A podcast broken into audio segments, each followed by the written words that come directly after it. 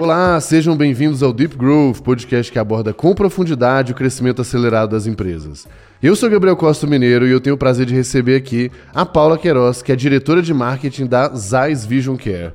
Paula, obrigado. Depois de tanta conversa via LinkedIn, agora Verdade. estamos aqui é, presentes. Obrigado demais pelo tempo. Obrigada, Mineiro. Sabe que eu sou sua fã, já falo com você no LinkedIn há anos, sempre uhum. agradeço. Acho que vocês têm uma coisa de de divulgar e de perpetuar essa mensagem de growth para muita gente. Vocês me formaram, ah, vocês formam muita gente e legal, cara, né? isso é muito, muito, muito, é, é, muito grande o que vocês fazem. Parabéns. Assim. Muito legal. Inclusive eu vou entrar depois nessa história do growth na sua na sua vida aqui. É, mas eu acho que uma, uma pergunta que eu costumo fazer para as pessoas é, especialmente as que, o, que a gente mais trombou online do que, do que presencial, é conhecer um pouco da, da vida dela, porque isso abre brecha para fazer 200 perguntas aqui. Me conta um pouquinho da sua, da sua, da sua trajetória, da sua carreira, que aí eu já, já vou ter uns, ter uns pontinhos aqui para te perguntar. Beleza. Bom, eu tenho 20, mais de 20 anos de carreira. É, começou eu... com 12, 13? Não, um pouquinho, um pouquinho mais, 13 e uns meses. É, cara, sempre trabalhei comunicação. Eu comecei a faculdade fazendo jornalismo, porque eu gostava de escrever. E eu acho que é o que me traz o storytelling para dentro da minha carreira. Assim. Eu, muito rápido, fui trabalhar com, em agência. E dentro desses 20 e poucos anos, eu sempre tive ou em marketing de grandes empresas, ou em agência trabalhando como planner. Né? Então, eu trabalhei Grupo Pão de Açúcar, eu trabalhei na Unilever, eu trabalhei na Cavac, que é uma startup mexicana. Atualmente estou na Zeiss. Trabalhei na Ogilvy, trabalhei na Cheil, que é a agência sul-coreana. Então eu tenho sempre essa visão generalista, sempre o mercado de comunicação e marketing. E hoje em dia, à frente da, da Zeiss Vision Care. Boa. A Zeiss você começou oficialmente há quatro dias, é isso? É, basicamente acho que umas 72, 96 horas e já, and counting. Boa. Eu, eu até queria entrar um pouco nessa história da Zeiss aí, muito como um, um até mais especulativo ali, o que você já está vendo, algumas expectativas e tal. Mas vamos, vamos começar do começo. A gente. É, eu defendo muito aqui no GLA uma lógica de fundamentos, né? Então, antes da gente ficar pirando demais nas coisas brilhantes ali, é, a gente olhar para as coisas que são pô, muito estruturantes, muito é, que, que, duram muito tempo. E você, né, por ter ficado muitos anos em, em, em branding, comunicação de modo geral, é, a minha pergunta é a seguinte: o que que, o que, que são fundamentos de branding, comunicação, que desde o início você entende que são muito sólidos, que se mantêm, que a gente deveria é, ficar de olho? E a outra também, o que, que já é talvez uma prática, uma política, algo meio, meio, meio antigo que, dado que mudou nos últimos anos, não faz mais sentido? Cara, eu acho que fundamento é meio óbvio, mas eu acho que tá, tá meio em desuso. Assim, eu acho que a marca tem que ter muito claro quem ela é. Isso tem que ser consensado, isso tem que estar todo mundo na mesma página. Eu acho que assim, a empresa tem que ter muito claro o que é o brand book. Eu acho que a gente vive uma época de muitas mudanças. Então tem muita marca querendo mudar de acordo com os modismos ou com as dores do mundo. E, e isso é difícil. Você não vai mudar seu nome, né? Quer dizer, você pode mudar você seu pode, nome. É, lógico. é, mas você não vai mudar o seu mapa astral, como eu sempre brinco. Mas assim, cara, é, é, é, muito importante você saber quem você é. É muito importante você saber para o que, que você veio. É muito importante você saber qual é a sua especificidade. Vão chegar novos players, alguns vão, alguns vão direto com você, alguns vão abrir novas frentes de mercado, mas a marca, ela sempre precisa estar estruturada dentro dela mesma. Assim, é, é eu acho que é, é isso que é o mais importante. Pausa nesse episódio incrível para a gente fazer o jabá dos nossos patrocinadores. O primeiro, nosso patrocinador de sempre, o Super Coffee, feita pela nossa queridíssima Cafeinarme. Super Coffee é uma bebida energética para você que quer ter um maior desempenho físico e mental, seja para o esporte, para trabalhar, para os estudos, resumindo, para tudo. Utilize o nosso cupom DG Podcast. A nossa segunda patrocinadora é a Fikion, uma plataforma que integra todo e qualquer sistema que você use do marketing, vendas até o financeiro. Se você quer automatizar os processos e ter os dados fluindo entre as suas ferramentas, a Fikion é a plataforma ideal. E com um diferencial muito grande das outras ferramentas que a gente vê por aí. O time deles vai construir as integrações para você e num tempo bem curto. Nosso terceiro patrocinador é a Fester, uma plataforma que oferece design para assinatura para times de marketing e que inclusive é responsável pela nova identidade aqui do Deep Growth e todos os desdobramentos em social media, em Thumb, em YouTube, Spotify e tudo mais. A Fester permite que o seu time possa escalar a produção das suas peças criativas sem precisar contratar agências ou novas pessoas. Isso traz agilidade na entrega, redução de custo, tecnologia para administrar esses processos e flexibilidade para aumentar sua franquia quando você tiver mais demandas. Na descrição aqui embaixo está o link para encontrar todos os nossos patrocinadores. E aí você me pergunta no desuso, eu acho que, cara, as marcas têm que parar de achar que só elas falam delas. O tá. mundo hoje, ele é completamente aberto a criadores, a mensagens. Você não é mais dono da sua mensagem, você não é mais dono da sua construção de mensagem, você não é mais o único é, ponto de partida dos seus canais. Cara, marcas são coisas vivas, orgânicas, que estão na minha boca, estão na sua boca, estão na boca do povo e por aí vai. Eu acho que é difícil controlar isso, é, uhum. é difícil perder essa autonomia. É, mas é importante. É o mundo para onde ele vai, é o mundo como ele é hoje em dia. Boa. Do, do primeiro ponto, quando você fala do, do, do, saber o que, que a marca, o que ela é, a mensagem dela e tal, você trabalhou em agência há muito tempo, né? Quão claro as marcas tinham isso quando chegavam para vocês, para vocês trabalharem, sabe? Cara, nem sempre. E é por isso que eu falo que é, que é o ponto de partida, assim. É, como é que você pega uma marca que é Samsung, que é produto, Uhum. Cara, é qualidade de produto, é tecnologia, e você tenta e, e mantém isso. E eu lembro que sempre falavam para mim assim: ai, a gente precisa deixar de ser produto para ser experiência. Eu, gente, mas a experiência que vocês têm é no produto. É, é, é, é, aí onde vocês ganham, é, como é que fala? É aí onde vocês ganham empatia, é aí que o mercado de vocês cresce. Né? Eu acho que as marcas elas vêm muito, muito pressionadas por modismos. Eu acho que muitas vezes a gente tem medos, né? Ah, isso vai mudar e eu vou ficar obsoleto.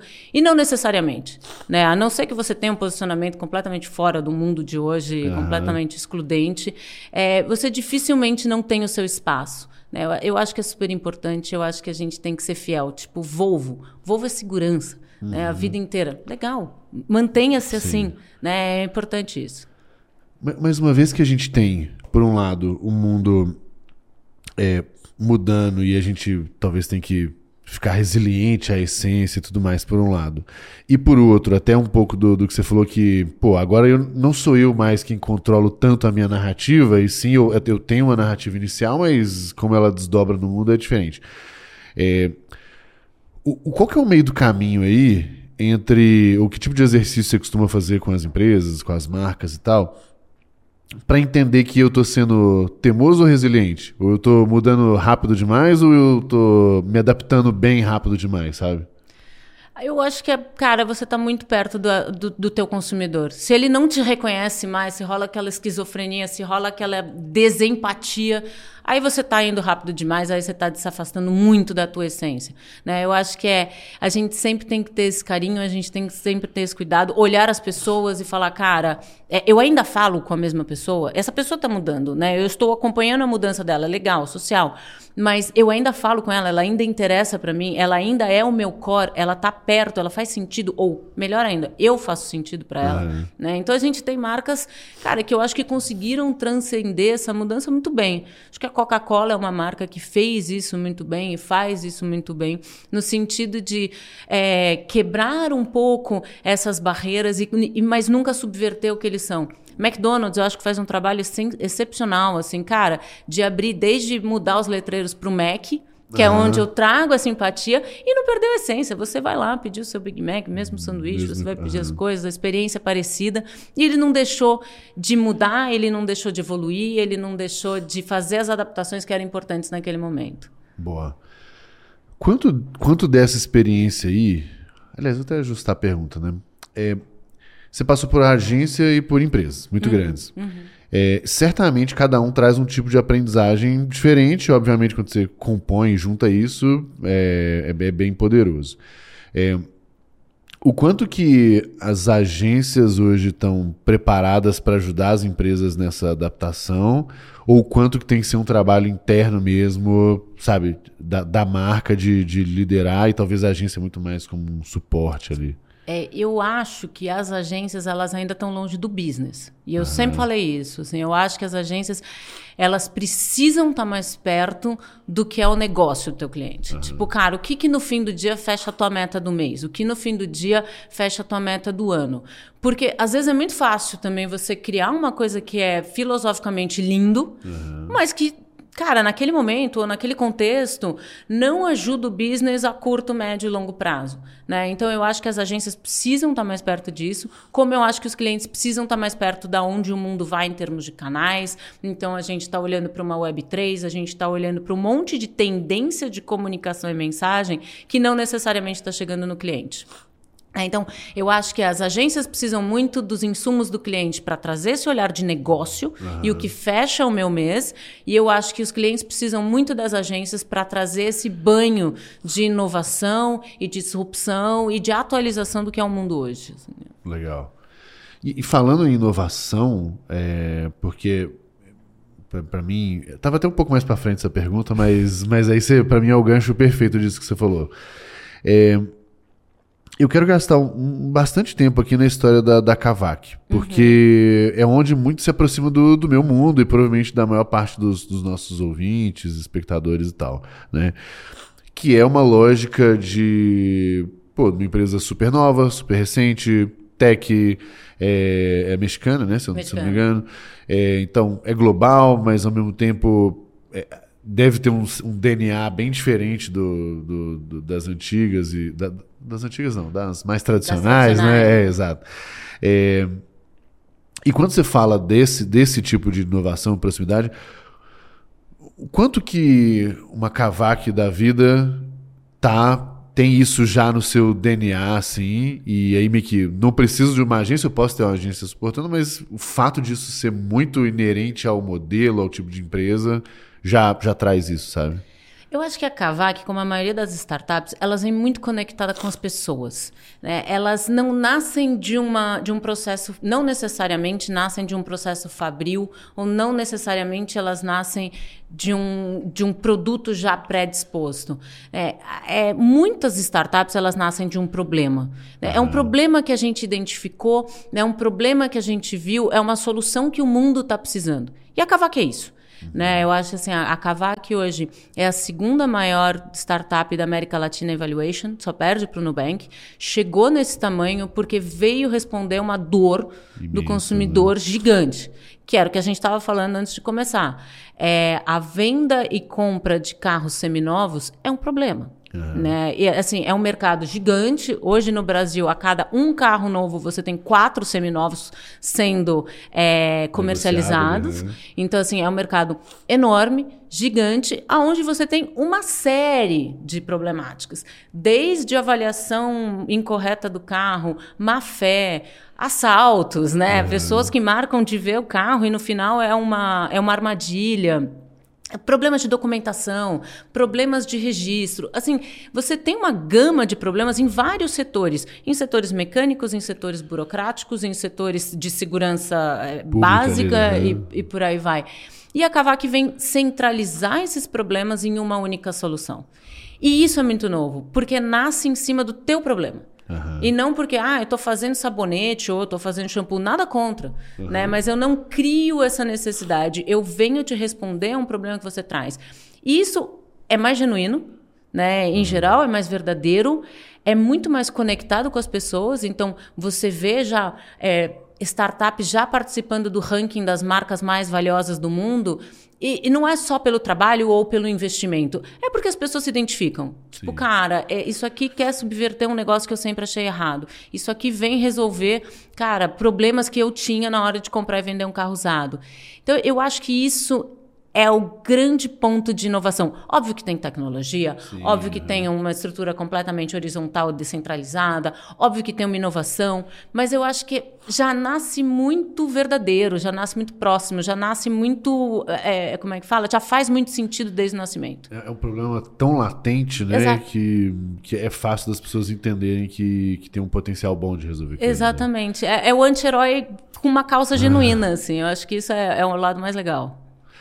O, que, que chamou atenção? É, que, aliás, o que, que mais chamou a atenção quando para você ir para lá? Para você sair, vamos botar teoricamente num negócio muito mais tradicional e ir para uma tech grande assim? Eu acho que foi é, participar do momento da expansão da marca, porque eu não estava só numa startup, eu não estava só num, num, num, modelo novo de compra e venda de carros seminovos. Eu participei muito dessa implementação de governança da marca entre os vários mercados. Uhum. Hoje a Kavak está no México, está no Brasil, Peru, Chile, Colômbia, Argentina, Turquia e Emirados Árabes. Caramba. Então, assim, é, você tem uma pluralidade de mercados, de necessidades, de consumidores, de códigos e de culturas gigante aonde a gente tinha que criar uma unidade. Legal, né? Tropicalizações vão sempre acontecer. É, ajustes mercadológicos, cara, super importante. Mas como é que eu, desde este princípio, mantenho e garanto que a gente seja uma marca? Uma marca global que consiga se adaptar a todos os mercados que ela vai. Então, o meu trabalho lá foi muito isso. Foi desenvolver os guides de marca, até onde você pode ir na tropicalização, aonde você já não pode mais ir, quais são os códigos, o que, que a gente é como essência e até onde eu posso me mexer para me, me adaptar para os mercados. Acho que isso foi, foi assim, muito legal e foi muito rico. Como, como que. Porque de todos os países que você falou, todos são emergentes. Uhum, né? Uhum. Qual é a tese por trás disso e como que isso afeta o trabalho de marca propriamente dito? É trabalhar em mercados onde a necessidade da formalização desse business era importante. Né? Mercados mais maduros, você não tem tantas dores, Tanto não problema. tem tantos problemas. Né? Então, a ideia era justamente, como eu tenho que resolver um problema, eu tenho que ir onde o negócio tem problema. Tem né? Problema, não né? vou resolver um problema na Espanha, vou resolver na Argentina, onde né, também o mercado era extremamente informal. E eu acho que quando você trabalha com essa visão de emergente, você trabalha muito na relação de grana também, porque o Sim. carro ele é um bem importante é um, para é um mercados emergentes. Sonho, né? Ele, ele é um ativo. sonho, ele é um investimento, ele é um ativo. Então você não é só um, um ponto de comercialização. Você é, é, de alguma forma você cuida do dinheiro das pessoas para que ela faça a melhor compra para um bem que ela vai ficar dois, três ou quatro ou cinco anos e revenda melhor na hora de fazer essa Sim. troca. Então tem uma questão questão de você manter o poder de compra da pessoa e você garantir a melhor compra na hora do desembolso, que é super importante. É, na, na, prática, né, o dinheiro ele passa a ser. Ele, ele é muito mais valioso porque hum. ele falta mais né, para as pessoas. É, e, e, quando você me fala isso, de fato me, me vem. Aí eu posso estar enganado, mas pela descrição não, que assim o, o, mercado alto, de um modo geral, no Brasil, ele é todo cagado, né? Da autoescola, a mecânica, a compra, a venda, a concessionária, a, sei lá, qualquer outro item aí. É, e aí a Kavak vem como essa solução e, e segurança, credibilidade e tal. É, os problemas são parecidos nesse sentido em todos esses países? A maioria. É. A maioria. Óbvio que você tem algumas outras questões, por exemplo, ah, no Brasil financiamento super forte, quando você vai olhar a penetração de financiamento no México é menor. É, na Argentina você tem uma questão inflacionária que impacta muito o mercado, Verdade. então comprar carro é um jeito de você guardar o seu dinheiro sem perder o valor.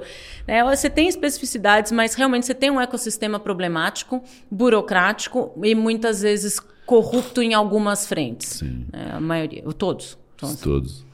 Como que, como que seu time se organizava nesse sentido, uma vez que tem essas as guidelines muito rígidas e ao mesmo tempo também algumas é, suas adaptações, peculiaridades e tal.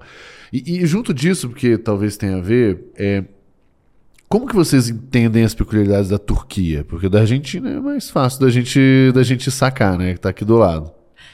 Cara, é, eu tinha um cuidado muito sério de dar liberdade para os locais. Você precisa, né, principalmente numa marca tão nova, num modelo tão novo. Então, assim, cada país ou cada sub-região tinha o seu brand manager, tem o seu brand manager, e você precisa ouvi-los muito. Ah. Cara, a gente precisa ouvir a gente precisa acreditar, a gente precisa ter confiança. Então é um time muito muito pensado nas estruturas de confiança entre pessoas. Tipo, eu não vou interferir na, sei lá, na compra de um determinado veículo porque você está me dizendo que ele funciona e, sinceramente, eu não posso nem questionar. Então, eu acho que tem que confiar muito, tem que ouvir muito é, tem que ter uma dose de humildade gigante, até porque assim tá todo mundo ali fa não falando sua língua mãe, então as interfaces Sim. já são complexas, Sim. né? Tem, mais atrito por natureza. Né? Exatamente, e tem muito mais, é, como é que fala, falhas de interpretação no que é um falando português com o outro, né? Às vezes a pessoa fala uma palavra que no seu inglês significa uma coisa e no inglês dela, turco, funciona, é, significa outra coisa. Então eu acho que precisa de muito diálogo, precisa de muita troca, precisa de muita confiança. Assim. É, mas, mas, eu acho que você, para mim a chave, foi por isso que eu juntei as perguntas, é que a sua estrutura organizacional também precisa é, é, considerar essa, essas coisas para que não tente, imagina, beleza, até pode ter tanto de, de gente olhando para a Turquia, mas pô, se não tiver alguém lá e alguém tomar um certo grau de decisão uhum. ali, né, a coisa ou fica lenta ou fica ineficiente. Exatamente. Dessa estrutura, assim, então a lógica era você tinha essa diretoria global, daí você tinha esses managers locais, é, locais e times, os times locais também. Exatamente. Então, assim, é, os managers locais, eles respondiam né, pelo marketing e eles tinham pessoas abaixo que também eram locais e que faziam e que nutriam eles, inclusive, de informação e nutriam uhum. a gente e por aí vai. Então, a estrutura toda é pensada para isso, tanto para para branding quanto para mídia, você tem pessoas fixas que olham para o todo e pessoas que conhecem o mercado a fundo. Assim. Não funciona de outro jeito. A Sim. real é essa.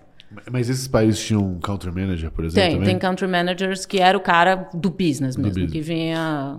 Era então um negócio mais matricial? Tipo, esse brand manager, ele tinha que tanto conversar com o country manager quanto com quanto você? conversar comigo. É, é. Era essa complexidade que eu queria chegar. É, é, não, assim. realmente, é, é, é, complexo, assim, não era simples, porque ele tinha esse dual report de eu me reporto para o local e me reporto para o global, é, e eu tô sempre não, não nessa. Eu estou sempre entre essas duas gestões, essas duas visões. E muitas vezes a gente estava em consenso, muitas vezes não. Né? Existem momentos onde a gente tem que argumentar, colocar os pontos. Olha, foi feito assim em outro mercado, funcionou ou não funcionou. Então, tinha muitas essas discussões assim, de quais caminhos levar e vamos conversar e vamos dialogar.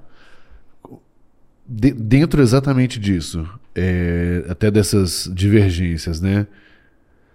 Quando você tem uma marca, e aí a gente até pode falar das AIS daqui a pouco, né? De, sei lá, quase 200 anos, é, existe uma série de, de regras e tal que, ok, deve ter o seu espaço ali, mas a coisa está muito mais sólida e tal. Uhum. A, a Cavaco tinha quanto, tem quantos anos? Sete. Sete. É, como que você consegue manter consistência, manter uma, uma é, um trabalho de marca bem feito num ambiente muito dinâmico com muita pressão, muita velocidade, e aí todos essas, os embrólios ali culturais, é, de, de, time, de, de organizacional, então é o country manager ou sou eu? Quando que é quem e tal? Uhum. Como que se organiza essa bagunça? Eu acho que é, é, eu concordo com você que era a parte mais difícil, assim, tipo, cara, porque no fim do dia a gente trabalha com pessoas, né? Todo uhum. mundo tem seus dogmas, todo mundo quer fazer a sua maneira. É um mercado muito dinâmico, a resposta tem que ser muito rápido. É um mercado de hard sell. Né? Não é um mercado assim que, ah, vamos aqui montar um calendário e nada vai mudar. Vai mudar para caramba. É, mas eu acho que na Cavac existe um bom equilíbrio entre estruturas globais e estruturas locais. Tá. Né? Então, por exemplo, todo o desenvolvimento criativo de peças mais icônicas, por exemplo, filme que vai para a TV, é feito dentro de uma agência interna. Entendi. Porque daí eu garanto que os meus códigos e as minhas meus guides mais importantes vão estar tá lá coisas um pouco menores ou um pouco menos icônicas, como ah, uma peça que vai para um, não sei, para uma campanha de performance pequena, aí você já consegue descentralizar com uma agência local. Uhum. Então, existe sempre essa, como é que fala, esse equilíbrio de forças entre uma estrutura global e uma estrutura local para justamente eu não perder o cerne da minha marca, porque é muito fácil, Isso, uma marca de sete anos, e ao mesmo tempo eu também não virar um estranho dentro de um mercado que corre para um lado e eu estou correndo para o outro. Quando você entrou lá, já existia guidelines razoavelmente bons? existiam muito bons na cabeça de muita gente. Ah, eles não eram documentados oficiais, eles não eram assim consensados em muitos casos. Então é, existe um plano aonde a gente quer chegar como marca. Então eu acho que uma das, das principais coisas que eu fiz lá foi justamente colocar tudo isso numa grande história única. Né? O que a gente precisa fazer quando você está nesse estágio de marca, como você identifica, quais são os indicadores das nossas pesquisas de equity que identificam aonde você está como marca, versus indicadores de business que mostram quais são seus desafios, e a partir daí você começa a trabalhar e né, rechear o plano de ação. Tá, daí vem, vem duas perguntas. É, a primeira, quão empolgante ou, ou, desanimada você fica quando você chega e vê uma estrutura que não tem nada documentado, por exemplo? Então, beleza, existe muita informação. Isso mais te empolga ou mais te, te ah, desanima? Mais me empolga. Ah, então. assim, então... cara, jamais. É, jamais seria diferente para mim, assim, quanto mais eu sei o que eu tenho que fazer e eu sei que eu posso contribuir, Sim. mais eu falo, cara, que animal, assim, que delícia. É, Super, super animei na hora. Eu falei, que legal. Uhul. Boa. E quanto que os, os fundadores, ou é, vamos botar assim, o, o, time executivo de um modo geral, é, comprou a importância desse, desse trabalho de branding, assim? Porque especialmente nessas empresas, que eu vou entrar num lado mais performance, assim, é, tende a muito ou subestimar ou deixar de lado durante muito tempo, né? uhum. Eu, eu acho que a Kavak nasceu com uma marca muito forte. Assim. A Kavak realmente ela é o primeiro unicórnio mexicano, é o segundo maior é, startup do, da, da Latam. Então, ela já nasce com um hype em torno da marca, de valor de marca, e das pessoas te reconhecerem. Uhum. O Checo Pérez é um dos embaixadores da marca. Então, é, é um piloto de Fórmula 1 ah, tá mexicano, tá que é um hype, é super famoso, super vencedor. Nananã. Então, assim, já existe, ela já nasceu como uma marca muito forte, assim. Então, era muito natural que todo mundo quisesse essa, essas instituições ou esses guides. É difícil, assim, era difícil mostrar e falar, não, mas agora você tem que ficar quieto. Uhum. Agora você tem que trabalhar sua performance, porque você ainda está amadurecendo o seu business, você ainda está chegando num nível de rentabilidade saudável para depois você começar a abraçar outras causas. É, o problema era o contrário, sabe? Era ah, frear as pessoas frear, quando elas né? queriam já estar tá abraçando o mundo. Massa. F falando então em acelerar e, e crescer e tudo mais, a gente acaba interagindo, acho que pelo LinkedIn mesmo, a primeira vez, eu não lembro exatamente, exatamente porque você estava é, interessada né, num banho de loja de, de growth ali, né? É, e aí vem a pergunta, um, qual foi esse contexto, que eu nunca te perguntei direito exatamente ali, e outro, é, como que é a relação de marca e performance com que era lá na Cavaco e eventualmente outras empresas você passou? Porque costuma ser um dilema muito grande. Uhum. É, parece que é uma dicotomia, eu nem acho que seja, inclusive. Também acho. É, e, e, a gente, hoje, eu, eu, apesar de ser mais analítico e tal, eu tendo a gostar muito, entender que pode ser um puta de uma alavanca é, com a alavanca de, de crescimento mesmo, sabe? Mas como que era essa relação entre as áreas de, de, de growth, branding e, e você no meio desse, desse processo? Cara, eu fui, vou começar lá, como é que eu fiz esse processo de entrar na GLA, de fazer toda a minha formação. É, eu, eu, sou de uma geração que eu não nasci digital, né? Eu nasci no, no outro rolê, assim. Eu nasci com figurinha que a gente colava no dedo no, na base do cuspe. É outra história. E chegou um momento na carreira que eu fui muito pressionada por essa missão de, cara, você precisa se atualizar. Né? Um, um, determinado momento eu era velha e eu era jovem. Né? Eu era jovem para estar tá num cargo de liderança e eu estava velha, quase obsoleta para o mercado que estava mudando e digitalizando muito. Então eu precisava ir atrás disso. É menos natural e orgânico da minha geração, da minha idade, só que completamente, como é que fala? Aprendível. Né? É. Assim, você vai atrás, você aprende, você vai olhando.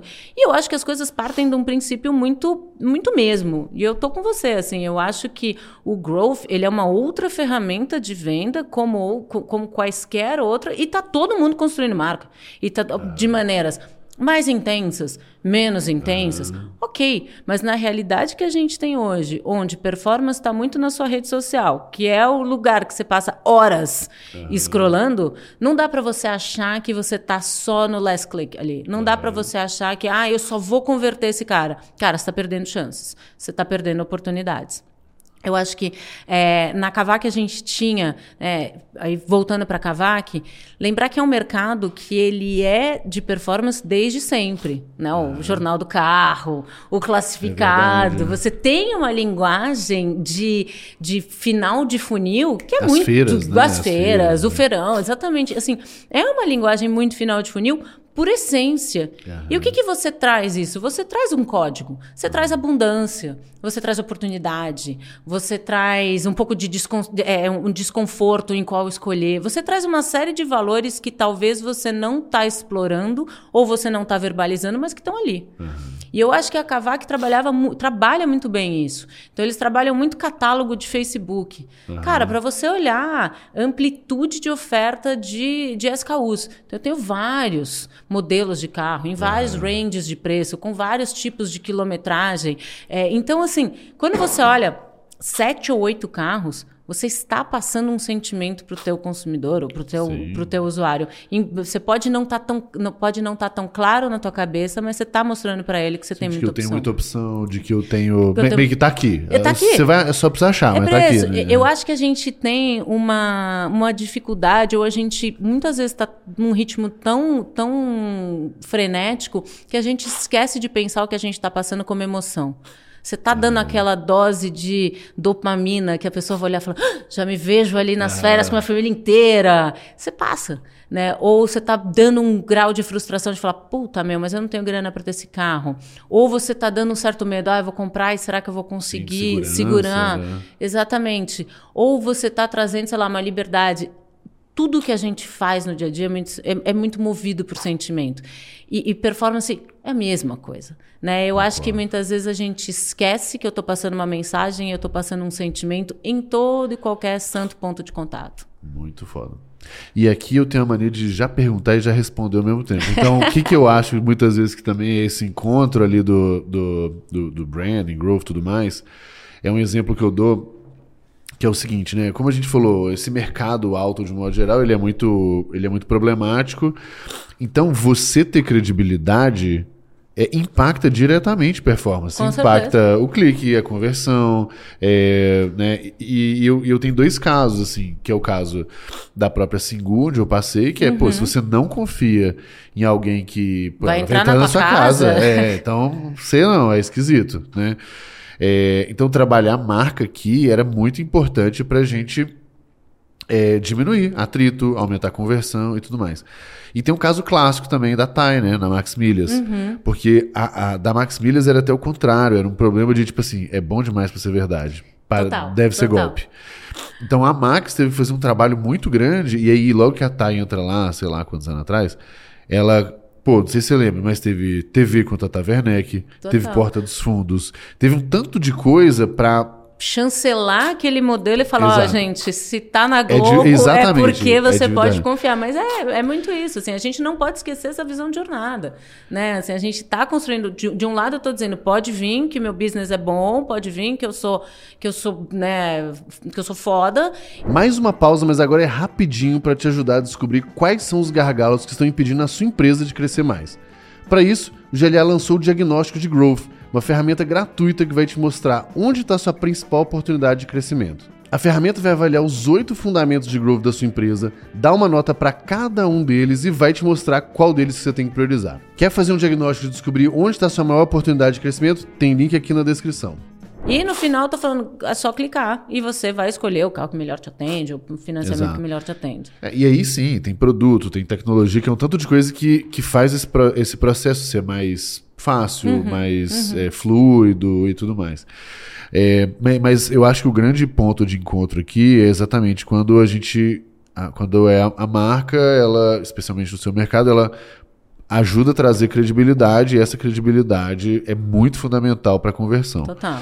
Esses dias, um. Esses dias não, tem muito tempo. É, eu abri uma, uma caixinha lá no, no Instagram E eu falo muito tempo, porque tem muito tempo que eu não faço algo decente lá, mas tudo bem. É, e aí eu, eu, eu falei alguma coisa assim, ah, manda o que é seu business que eu falo o que, que são algumas possíveis alavancas de crescimento. E a pessoa falou que era business, era uma fintech no mercado de auto, que era tipo para você financiar pagamento de multa, uhum. algumas coisas assim. E aí na hora eu falei assim, velho, isso aqui é o, o combo do, da fraude na cabeça total, da pessoa. Total, compra o ouro. Né? Exatamente. Quando a pessoa vê isso aqui, dinheiro e carro junto, na hora já apita todos os alarmes de, de fraude. E aí eu falei, olha, pô, você provavelmente vai ter muito problema de credibilidade por causa disso, disso, disso. É, e aí não deu outro. Ele me respondeu na DM e falou assim, cara, exatamente esse é o desafio e tal. Então, é, é, por isso, você junta dinheiro, é, é, qualquer coisa no mercado financeiro é muito complicado, porque tem muito golpe, é, a parte de carro tem muito golpe. O, o caso da, da Max Milhas era a lógica de, de perder dinheiro para parecer uma fraude. E, e, porque são categorias que você põe uma expectativa foda. Né? Não que ninguém queira perder dinheiro, mas quando você pensa em viagem, quando você pensa Exato. carro, é um sonho. sonho então, pus exato. uma expectativa muito grande. Então, cara, o, o menor problema, você fala, vai uma frustração, é um balde de água fria muito grande. assim. Tem esse compromisso, tem essa expectativa e tem esse peso que já vem com o modelo. Exato. E aí, dito isso, eu queria, eu não sei o quanto que você pode abrir, falar, não, não precisa de número, resultado, nada, mas o que, que, foram ações, por exemplo, que vocês fizeram na Cavac que você entendia que. Ações, campanhas tudo mais, que você entendia que tinha esse trabalho aí da credibilidade e tudo mais, e que muitas vezes era até coordenado junto com o Growth, por exemplo, uhum. né? Porque tinha que bater um certo número lá, por exemplo. Ah, é uma clássica, né? A Cavac patrocinou, patrocina a CBF, patrocinou a AFA, que é né, a seleção argentina, e patrocina a seleção mexicana. Então ah. você pega uma paixão muito clara dos três países, que são os três maiores mercados, é, você pega uma paixão muito clara, você, cara, valida isso, você está perto de, da sociedade, você está perto de uma coisa que é muito, né, muito falada, muito expoente, muito visível, muito, é, é, como é que fala, que todo mundo gosta. E a partir disso você cria promoção, evento, é, material de performance e por aí vai com esse patrocínio, com essa relação, ah, vamos colocar o canarinho lá bonitinho ah. na rede social, que sempre dá um hype, né? Vamos fazer uma promoção atrelada à Copa do Mundo, ou à, seleção mexicana, à seleção brasileira. Então, acho que esse é um exemplo muito icônico, que eles foram lá em cima para falar, ó, oh, eu sou uma marca, eu sou uma marca sólida, que tenho cash suficiente para patrocinar a CBF, e ao mesmo tempo, vai lá ver meu carro, né? Ó, seleção de carros Cavac, né? Ah, legal. Né? Boa como que. E, aí, na verdade, eu tenho a pergunta contrária, né? O que que todo profissional de growth, e aí seja externo, seja na, na, quando você estava lá, o que, que você acha que todo profissional de growth tem que saber de branding, de comunicação, para evitar fazer muita besteira? Cara, eu acho que a gente tem que lembrar que o Growth hoje ele tá em alguns é, canais, mas ele sempre existiu. Você sempre teve uma gôndola de supermercado que você tava lá, era até mais a posição fazia a posição fazia diferença. Eu, puta, que eu já trabalhei de embalagem de produto para na hora do share of facing ficar bonito, uma que fazia assim, outra que virava pro lado para ficar mais bonito para eu ganhar espaço da concorrência. Então assim, eu acho que todo profissional de growth tem que passar umas horas no hipermercado mercado para ver, assim, cara, a análise de categoria na veia. Eu acho que não pode esquecer qual o sentimento que eu estou passando. Assim, meu, o que, ah. que eu estou passando ali? Eu estou passando acessibilidade, eu estou passando frustração, eu estou passando felicidade, eu estou passando confiança. Tem um sentimento sempre, não é só um clique. As pessoas clicam porque elas se sentiram movidas, elas se sentiram engatilhadas naquele clique por algum motivo. O que, que eu quero? Quando eu vou fazer aquela peça. Né? Não é só arte pela arte, não são só os guidelines pelos guidelines, não são as melhores práticas das, das grandes é, canais pelas melhores práticas. É, e eu acho que isso tem uma grande vantagem, que é quando, quando o outro lado, né, numa, numa discussão, numa interação, entende que, pô, essa pessoa estudou, essa pessoa está tentando, tá tentando entender o meu lado, está tentando achar o meio do caminho, politicamente falando, fica muito melhor, né, de você lidar com o negócio do que simplesmente aquela briga de, de duas de áreas silos, de, né? de silos, exato. Cara, eu acho que assim, gente, o mundo tá mudando muito, o mercado tá difícil, o mundo tá vivendo uma alta inflacionária. Assim, a gente tem que dar as mãos em todas as nossas empresas, porque não tá fácil, assim, Exato. cara. A gente tem uma economia americana em, em franca desaceleração, tem eleição que vai vir. Assim, eu acho que a gente precisa olhar um pouco para o mundo o quão complexo tá e falar, meu, growth e branding, a gente é uma coisa só, amigo. Ninguém solta a mão de ninguém, assim. Porque, e eu acho que essa é a diferença um pouco do modelo de startup, né? Óbvio que somos seres humanos, existem conflitos naturais que é muito inerente ao ser humano, mas eu acho que está todo mundo em times multidisciplinares e transversais e, cara, estamos todo mundo junto aqui. É importante que a gente faça esse negócio acontecer. Muito massa. Eu anotei aqui, quando você falava o negócio da, do, do, do supermercado, para não esquecer de falar, porque eu tive uma das, das maiores é, lições ali de posicionamento. É, você falou do Unilever, eu trabalhei no Unilever também. É, só que só seis meses. E nesses seis meses, a gente tinha um. Sempre tinha um dia que era exatamente passar o dia no supermercado e o, e o exercício lá de entender a gôndola, de, de, aí de conversar com os representantes, enfim. E, e aí os representantes estavam. Ai, não lembro aqui. Enfim, tinha uma pessoa lá da Unilever, e aí ela me explicou a dinâmica: olha é, todos os supermercados são categorizados, eles são A, B, C, sei lá qualquer nomenclatura que usa, mas enfim. Então eles são, eles são todos categorizados. E para cada categoria você tem uma estratégia, uma expectativa e tudo mais.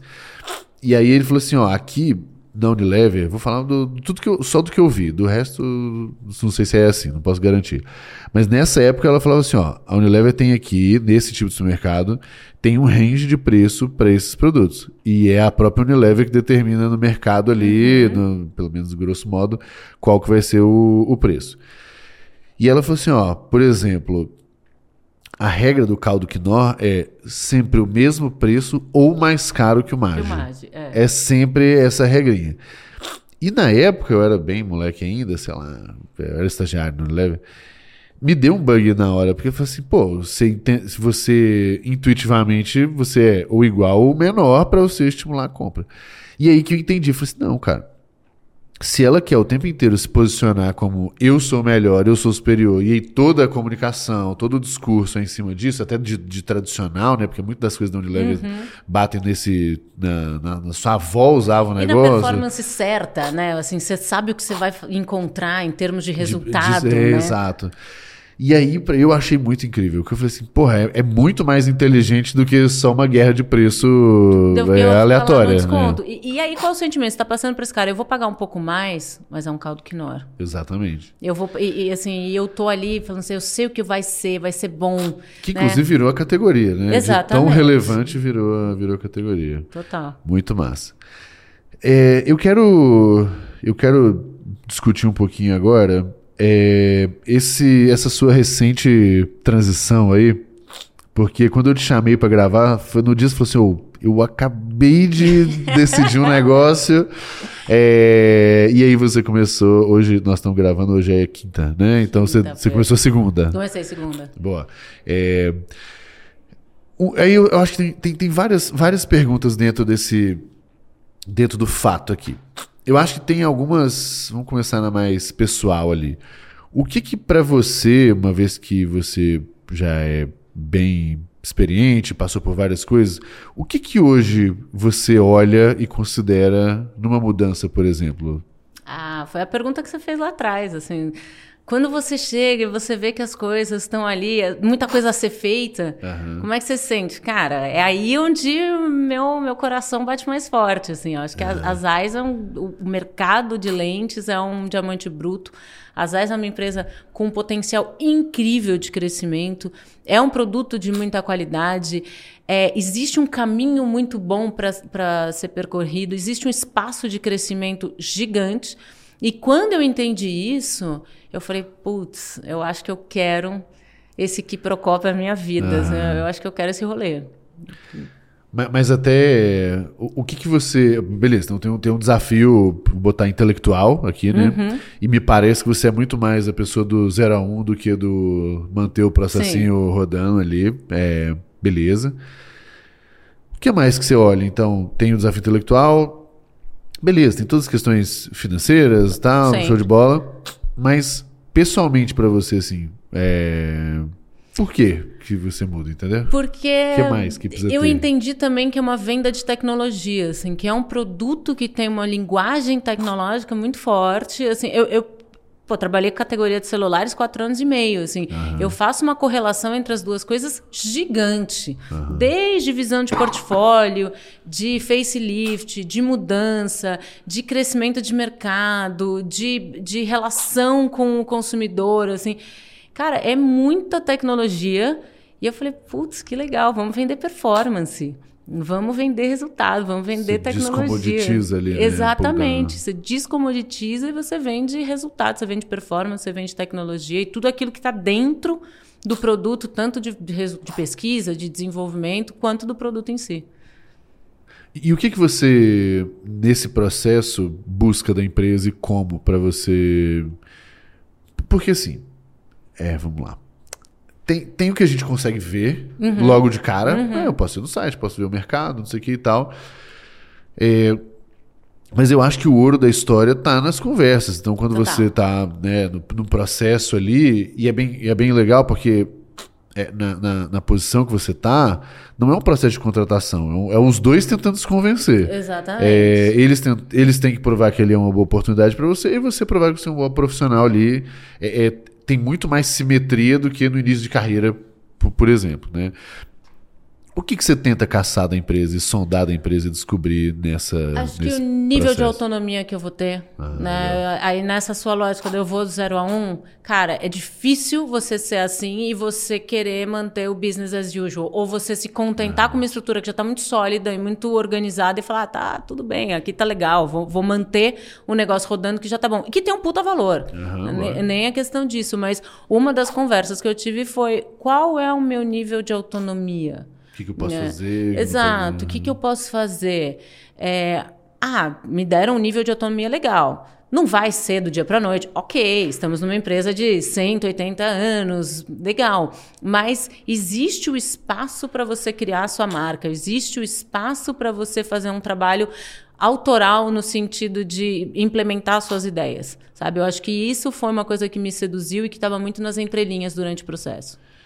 E você tem, tem alguma coisa com o global que te chama a atenção aí? Porque se você olha o histórico aqui, você tem uma, uma relação muito Tenho. próxima É, com coisas Sei, multinacionais. acho que minha assim. terapeuta vai trazer uma relação coisa do pai, acho que eu preciso dar uma constelada. Sempre tem essa coisa. O global me acompanha na vida inteira. Unilever, Samsung. As é, agências, As né? agências. Cara, não sei. Quando eu estava no Grupo Pão de Açúcar, ainda tinha gestão do Abílio, que não é um global, mas né, tem esse papel. Não sei, acho que, acho que é, um, é um papo mais terapêutico. Mas, mas o que, que que tipo de relação, por exemplo, nas AIS é, com a matriz, com a Alemanha? Tipo, o, o que que até no tom da autonomia, o que, que dá pra fazer, o que, que não dá pra fazer, sabe? É, tem, tem, tem assim, não brigas, mas tem coisas que a gente não, não vai conseguir mudar. Produto, por exemplo, é uma coisa completamente desenvolvida por HQ e aí eles trazem isso já feito, modelado, a forma de falar que é a forma, é, como é que fala, que a gente tropicaliza, né? Eu acho que vem muitos guides, acho que vem uma estética, né? Quando você pensa em marcas alemãs, você tem um minimalismo que é muito natural, você tem até um color code que é bem tradicional do país. Então, acho que esse tipo de elemento é até parte importante daquilo que eles querem construir globalmente. É, é, essa é muito intrínseco às AIS. Aí eu acho que como você coloca isso em termos de mensagem, até de modelo de negócio? Hoje a ZAIS está quase com 150 lojas ZAIS Vision Center, que é uma iniciativa muito melhor desenvolvida no Brasil do que qualquer outro país. É na pegada de, de franquia? É, fran- são franquias. Entendi. Então, assim, cara, existe esse espaço de você criar um modelo de negócio que é completamente não usual para o modelo alemão. É, só que, óbvio, os guides estão muito ali. Né? Você vai vender tecnologia, você vai ter o azul muito forte, você tem uma coisa da cor, esse contraste que é muito, que é muito das AIS, o branco com o azul, até porque você está vendendo é, é, qualidade ótica, então acho que isso é importante para traduzir isso. E assim seguimos, né? Então acho que assim, tem espaço, tem espaço para inovar. É, eu não acho que eu vou fazer uma coisa 100% brasileira, não tenho essa ambição, senão também não ia com, com esse grande irmão aí na minha orelha. É, mas eu acho que, que existe, existem várias formas de se inovar em termos de target, em termos de canais, em termos de é, mensagens que você quer criar, de, sei lá, influencers e por aí vai. Influencer também? É, pensa que tem muito produto, por exemplo, para pediatria oftalmológica. Ah, né? Aí, de repente, entendi. você trazer um médico é, ofta- oftalmopediatra ou mesmo uma mãe que o filho tenha vivido isso, você pode trazer para abordar o assunto, não é para necessariamente jabá, converter, não é o jabá. né? É Uhum. tipo, cara, vamos falar, por exemplo, que é, teoricamente a primeira consulta oftalmológica deveria ser aos três meses. Né? tem muita doença que ela é curável até os sete anos. né? E depois dos sete anos você já não consegue curar. O estrabismo, por exemplo. Então você consegue fazer ajustes é, no cérebro da criança a partir do uso de óculos ou de outras ferramentas que você muda coisas que, na, sei lá, na minha época eram irreversíveis, como o estrabismo. Entendi. Então, Mas nessa. Nessa linha, então, é, educação passa a ter um papel muito importante Muito. nessa, nessa jornada, né? Muito. O quanto que já é feito isso e o, o quanto que. Porque educação, de modo geral, tem um poder de impacto em marca gigantesco, né? Especialmente se bem feito, né? Claro. É. É, o quanto que isso já é feito hoje? Eu acho que já tem bastante. Eu acho que as pessoas estão se acostumando ao tema. Né? A gente tem um crescimento muito grande do uso de óculos nos últimos anos por conta de excesso de tela, pandemia, não sei o que, não sei o que. Então, eu acho que a necessidade está crescendo, o mercado vai crescendo, naturalmente a educação e o interesse pela educação está crescendo. É, Eu, eu acho que ainda tem muito espaço para crescer, por isso que eu estou nas AIS, É, mas eu acho que as pessoas estão despertando para esse movimento. Legal. Falando nessa recente mudança, acho que tem um, um lado legal para a gente entrar aqui nos últimos claro, 15 minutos, que é. Eu acho que o lado pessoal, foi o que eu comecei a te perguntar, né? O que, que você olha, um pouco da autonomia, é, que você respondeu um pouco da autonomia. É, e aí eu acho que como você já passou por algumas empresas e muito diferentes, você. Como que são os seus primeiros 90 dias ali nas empresas novas? O que, que é o seu processo? Talvez ele mais é, escrito ou menos escrito, mas como costuma ser seus primeiros passos em empresas, assim? Ah, cara, eu, eu não acho que eu faço muito diferente do mercado. Assim. Eu acho que os primeiros 30 dias é ouvir muito. É, eu acho que, que é, é legal também já chegar com um plano ou com uma hipótese. Né? Em vez de você chegar 100% cru, assim, ah, vou lá, vou ouvir, é bacana. Não, eu já cheguei com algumas hipóteses. Na Cavac eu cheguei com hipóteses. Na, na Cheio, antes da Cavac eu cheguei com hipóteses e estou chegando nas AIS também. Assim, tipo, cara valide elas, ouça muito, faça conexões, faça elos e alianças, porque é importante também você criar essas relações pessoais com as pessoas. É, e depois, cara, para os seus 60 para 90, você já começar a implementar algumas melhorias, quick wins, falando na linguagem é, Moderna, moderna. moderninha, Eu acho que é importante você identificar rápido os seus low hanging fruits. Aí você já cria isso, tipo, tá, eu ouvi 30 dias, eu estruturei, validei, eu repensei minhas hipóteses do 30 para o 60, do 60 para o 90, eu já começo a trazer algumas, algumas pequenas melhorias, algumas pequenas mudanças e já pensando quais vão ser minhas grandes batalhas dali para frente. Né? Eu acho que é. É difícil, né? Começar uma empresa nova. Putz, É, meu. então, é porque começa tudo de novo, né? Putz, É... Tipo filho, né? Cara, as madrugadas, as fraldas. Mas, mas como, que- como que é essa, esse chegar com as hipóteses aí? Como que. Ah, é sentar, ler muito do mercado. Ah, não conhecia quase nada do mercado de lentes. E eu fui sentar, fui ler, fui entrar no site da Biótica, fui entrar no site das AIS nacional, internacional, eh, latino-americano. Fui olhar muito do que eles falam, fui criar assim, o que essa marca precisa, o que, o que falta, o que não falta, quem são os clientes, qual é a jornada. Né? Eu criei personas e criei jornadas para cada uma dessas pessoas para validar isso, para entender quais eram os gaps ou quais eram as oportunidades de trabalho.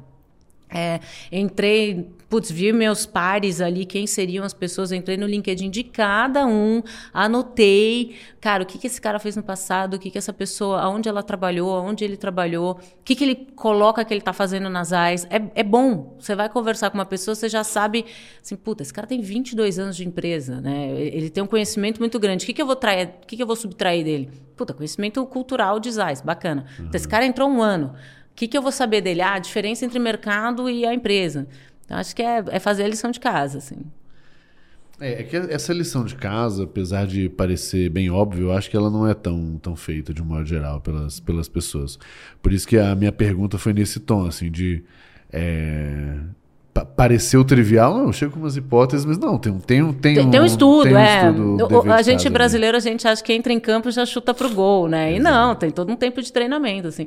Eu dediquei nas últimas semanas algumas boas horas, né, entre fazer o phase out, né, entre sair da Cavac e, uhum. e, entrar nas AIS, eu passei algumas boas, boas mesmo, horas estudando o mercado que eu, que eu ia entrar, criando essas hipóteses, analisando o quadro de executivo, vendo as últimas coisas. Acho que foi, assim, não, concordo com você, não foi trivial, não foi assim, ah, ui, nasci pronta. Não, foram, foram horas de estudo, muitas vezes cara, madrugas, porque estava terminando uma, é, uma, fase, uma fase precisava entregar algumas coisas. Então, putz, 8 da noite, vamos começar das 8 às 11.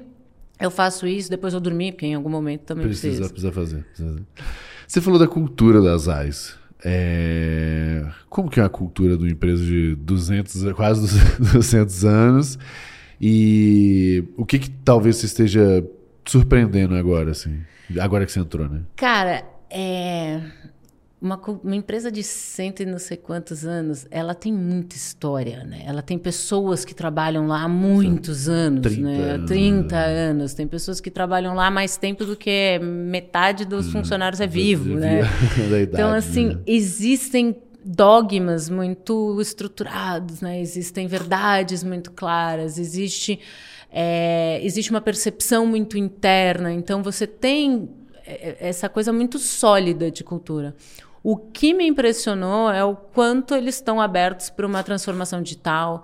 Ah, acho que essa coisa de produção e inovação te, te leva para isso, né? Tipo, ah. cara, eu preciso renovar os meus produtos anualmente ou determinado período isso faz com que você se oxigene e você busque soluções novas. E, e eh, me impressionou isso como estrutura empresarial. Assim, cara, estão fazendo uma transformação digital incrível, tem um Salesforce super bom, assim, tem, tem algumas ferramentas muito bem utilizadas que às vezes não é tão padrão no mercado. Às vezes você vê umas puta ferramenta boa sendo usada assim, bem mal, né, bem mal sabe? E, e eu acho que eles conseguem fazer essa, esse balanço de uma empresa muito tradicional e pegar um novo e trabalhá-lo bem. Mas quando, quando a gente fala de uma empresa, é, vamos lá, alemã, de tecnologia, é, que está convidativa ali, né, na, na parte da, da, da, transformação digital, provavelmente tem uma cultura analítica forte. Né? E aí, como que você é, entra nisso e como que o, o, o, a dinâmica ali de, de marca, comunicação conversa com essas Ai, com essa isso coisa. uma coisa que eu aprendi na minha carreira. Eu trabalhei muito tempo com coreano. Eles são muito céticos, né? Então, assim, cara, como é que você traz indicadores para provar o que você está falando, ou mesmo para para munir a, a, o seu discurso, assim. Então, cara, sei lá, é, como é que eu vou falar de jornada olhando de repente a base de CRM? Uhum. É, como é que eu vou trazer uma perspectiva de ROI ou atrelar no final do dia uma geração ou de lead, ou de valor, ou de conversão, ou de, de geração de fluxo? Não sei. Mas como é que você faz isso? É analítico, é doído, né? Porque uhum. falar de equity muitas vezes é falar a médio e longo prazo. Muitas vezes é falar uma aposta que você faz hoje para colher frutos daqui a dois anos. Mas eu acho que é, é, é factível, assim, é, é, isso que eu falo das agências. A gente tem que estar, tá, as agências têm que estar tá prontas a trazer essas, esses indicadores ou pensar quais indicadores e em quais prazos a gente pode se comprometer. Sim. É, nesse negócio do prazo, que me vem à cabeça logo de cara, que você falou das low hanging fruits ali, né? O que, o que, que são essas é, essas oportunidades que, que não basta ser razoavelmente fácil de fazer. Uhum. elas também têm que ser razoavelmente fáceis de você tangibilizar, mostrar e tal. É, o que, que é um exemplo assim? O que, que são coisas e como que você mediu para provar que essas ah, essas low hanging fruits estão parecem é, relevantes? Nasais ainda nenhum. É, né? não, tem quatro dias, né? Mas vamos podemos voltar. Ah, cara, eu acho que não sei, assim, Samsung a gente fazia muito isso desde visualização de página, desde coisas simples, tipo, ah. meu, Google Trends. Né? Às vezes você quer convencer teu cliente, você tá lá e você fala, cara, olha isso aqui tá reverberando, as pessoas estão prestando atenção. Sim, Talvez você não tá no ranking da Interbrands ainda, é. mas putz, a partir do momento que você mexe uma agulha, você tá isso está sendo efetivo de alguma maneira. Né? Eu acho que desde coisas simples como entrar no Google Trends, que não tem grandes. sofisticação. Sofisticação, né? exatamente, disrupção, não tem nada. Até coisas maiores, né? Vamos olhar, então, um pouco de share, vamos olhar o quanto a gente vende, vamos olhar a penetração de mercado, positivação de loja, né? Então, você tem, sei lá, celulares dobráveis da Samsung, por exemplo, que é um negócio que estamos ainda está se educando o mercado para usar telas dobráveis. Ainda existe um, uma distância, um ceticismo. Sim. Então, beleza. É, positivação de loja é um, é um super indicador. É, é uma positivação de loja. Desculpa, é eu colocar meu produto para vender lá. Então, imagina que eu tenho, sei lá, mil lojas que eu posso vender um celular dobrável. No começo, 80 vão vender. Depois de 80, ah. você vai para 120. Depois de 120, você vai para 250. O que, que você está fazendo? O produto está mais perto de mais gente Entendi. e mais possível de, de ser vendido. Então não necessariamente é uma loja vendendo muito e muito mais o, o, o quanto chegar... que isso tá, é, tá porque você vai no, no, pouquinho, né? A pessoa vê lá, hum, gostei, vê de novo, ai, quero. Vai de novo, putz, vim em duas lojas. Você vai criando essa massa crítica e aí é o que a gente falou da jornada. Tipo, Mel, em uma hora ele fala, ai, tá bom, gostei. Muito bom. Paula, incrível o nosso papo. Eu, eu estou adorando, mas a gente está batendo no nosso horário, no seu horário, na verdade, aqui, né? Então eu quero fazer uma última pergunta aqui, que é a pergunta é, tradicional que a gente faz e que eu percebi que eu esqueci de fazer na do, do Match, que foi o primeiro episódio aqui, porque a gente estourou muito tempo. Que é a gente sempre pede três recomendações. Aí pode ser de conteúdo, artigo, gente para seguir, é, livro, enfim, tanto faz. Mas três recomendações de, de conteúdos de um modo geral é que fizeram diferença é, para você, e aí pode ser tanto pessoalmente falando, comportamentalmente, quanto é, profissionalmente também. Cara, eu, sou, eu, gosto muito de ler, né? Não sei quando na minha vida, mas eu sou aquela pessoa que leio 20, 30 livros ano. É, então, eu acho que eu vou para uma, uma lógica de livros. É, um livro que eu adoro, sempre recomendo, Raízes do Brasil, Sérgio Buarque de Holanda. Vamos entender a sociedade brasileira ali. É um livro de 100 anos e Legal. explica muito bem o brasileiro. É uma coisa impressionante, assim. Desde coisas que, sei lá, eu nunca tinha parado para pensar, como as cidades litorâneas no Brasil eram importantes versus as capitais dos outros países da América do Sul que não eram litorâneas. Né? E o que, que isso influencia você ser uma cidade litorânea igual a um porto e você não ser uma cidade litorânea. Você tem uma miscigenação natural de cidades portuárias que é muito nosso. Uhum. Né? Então, assim, esse é um livro, Raízes do Brasil, cara. É fininho, rapidinho, galera, fica tranquilo. é, não, não, não sofra. Segundo livro é chama Código Cultural. Ele é um livro já mais técnico de, de marketing e branding, mas eu acho que traz muito isso. O que é, o que os códigos são importantes para você posicionar uma marca. Né? Então, o que representa o carro na cultura norte-americana para você posicionar uma marca. Né? O, carro ele tem uma, uma mística de liberdade, de exploração. Isso traz muito tudo aquilo que é intrínseco do americano, que se sente, né, esse explorador, esse cara que, que chegou do oeste ao leste. Então, é, é muito legal, também fininho, bacana. Eu acho que faz a gente pensar sempre para quem você está vendendo antes de começar a posicionar Sim. qualquer coisa. Perfeito. E um terceiro livro, ou um terceiro, deixa eu pensar. Pode pensar. Ai, meu Deus. Ó, ó, ó, esses são os meus de cabeceira, assim. É... Cara, eu vou mandar, eu acho que um podcast que eu adoro, que é a Rádio Novelo, que elas fazem coisas incríveis. As meninas contam histórias de um jeito muito legal e eu acho que é, é uma boa referência de, de storytelling, de narrativa. Acho que elas têm podcasts, assim, histórias curtinhas, maravilhosas, super legais. E eu escuto muito, muito, muito. Eu sou eu no carro, eu malhando, tô sempre no podcast, assim. E junto com o nosso, claro. Lógico, muito bom. Paulo, eu adorei. Obrigado, de verdade. Quero você mais presente aqui no GLA agora. Agora que a gente descobriu que tá dois, dois quarteirões, né? Exatamente. Podemos almoçar, podemos fofocar, podemos fazer tirolesa de um prédio pro Exato. outro. Show de bola. Gente, último aviso aqui tem que dar, é obrigatório, tá? Não é, não é uma opção. Tem que dar cinco estrelinhas no Spotify. Ah, mas eu tô vendo no YouTube. Então você vai no Spotify e dá cinco estrelinhas. E também tem que curtir no YouTube, tem que se inscrever no canal, tem que compartilhar. Ah, mas eu tô no Spotify? Não importa. Vai no YouTube e faz o, o trabalho aí. Beleza? Paulo, muito obrigado. Obrigada, Adorei o nosso papo. Obrigada, Valeu, obrigada. galera. Tchau, tchau.